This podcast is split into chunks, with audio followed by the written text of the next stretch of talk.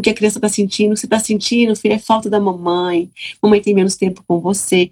O nomear o que está acontecendo é muito mais importante do que eu ter uma ferramenta, do que eu fazer isso, né, gente? O quanto que a gente pode vulnerabilizar para os nossos filhos, nos vulnerabilizar para os nossos parceiros, nos vulnerabilizar para a nossa rede de apoio, né? E, e dessa forma conseguir sentir mais, meu filho, porque se eu começo a sentir o que eu estou sentindo e consigo colocar em palavras, eu começo a poder sentir também o que meu filho está sentindo e colocar em palavras.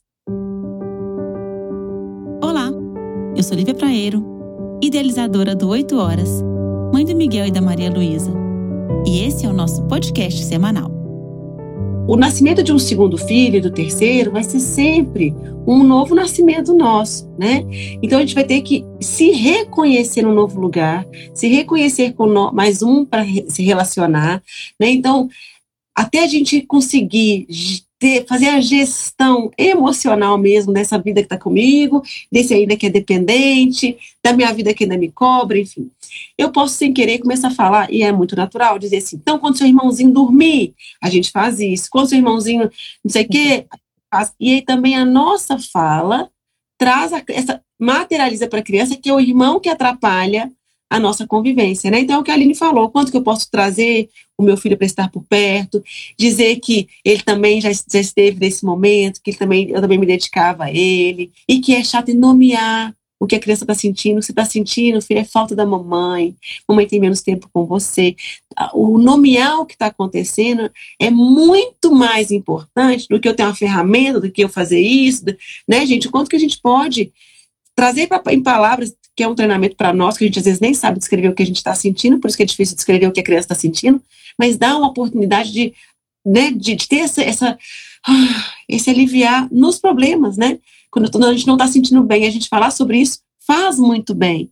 Né? Então, a gente também não achar, não entrar nesse chamado patriarcado, nesse chamado de que eu tenho que ser perfeito, do autoritarismo que coloca a gente nesse perfeccionismo, e a gente vira muito pai, filho dos nossos pais mesmo, tem que ser melhor mãe, não posso errar, não posso está mais preocupado em mamãe não me ver errado, mamãe interna, né, que eu digo, né, a sociedade interna, a sociedade, mamãe, tudo que a gente fala é interno, né, muito mais preocupado em atender isso do que atender, assim, né, eu, nos vulnerabilizar para os nossos filhos, nos vulnerabilizar para os nossos parceiros, nos vulnerabilizar para a nossa rede de apoio, né, e, e dessa forma conseguir sentir mais, meu filho, porque se eu começo a sentir o que eu estou sentindo e consigo colocar em palavras, eu começo a poder sentir também o que meu filho está sentindo e colocar em palavras.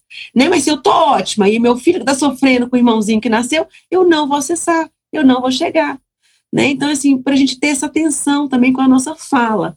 Né? E você conversa com essa criança, a criança vai saber a quem procurar, entender que o nosso apoio para essa criança é muito mais importante né? Porque outra pessoa está no movimento dela, está no, né, no acelerar dela, e ah, não, mas a criança tem que entender sim, que isso vai acontecer, enfim, a gente vai acabar se perdendo e eu não estou colhendo a criança que está sofrendo naquela situação. Então, às vezes, eu posso, no outro momento, falar, fulano, a gente podia evitar de falar sobre isso, para ele vai ser importante, eu vejo que ele está sofrendo, né? E vai acontecer, o filho, vai, o irmãozinho vai chegar, ele, ele vai viver isso né? Mas a gente não precisa falar todo dia, toda hora, todo momento, né? Pedir para nossa mãe, pedir para o nosso parceiro, pedir para nossa parceira, nosso tio, enfim. Então, como é que a gente pode materializar isso depois, mas preocupar em acolher a criança? Rivalidade entre irmãos ou a parceria entre eles é, vem de nós, das nossas atitudes. E eu me despeço de vocês, lembrando que o caminho é um olhar intenso para nós. Acessamos nossos filhos quando nos conhecemos. Que esse áudio te fortaleça e inspire seu maternar.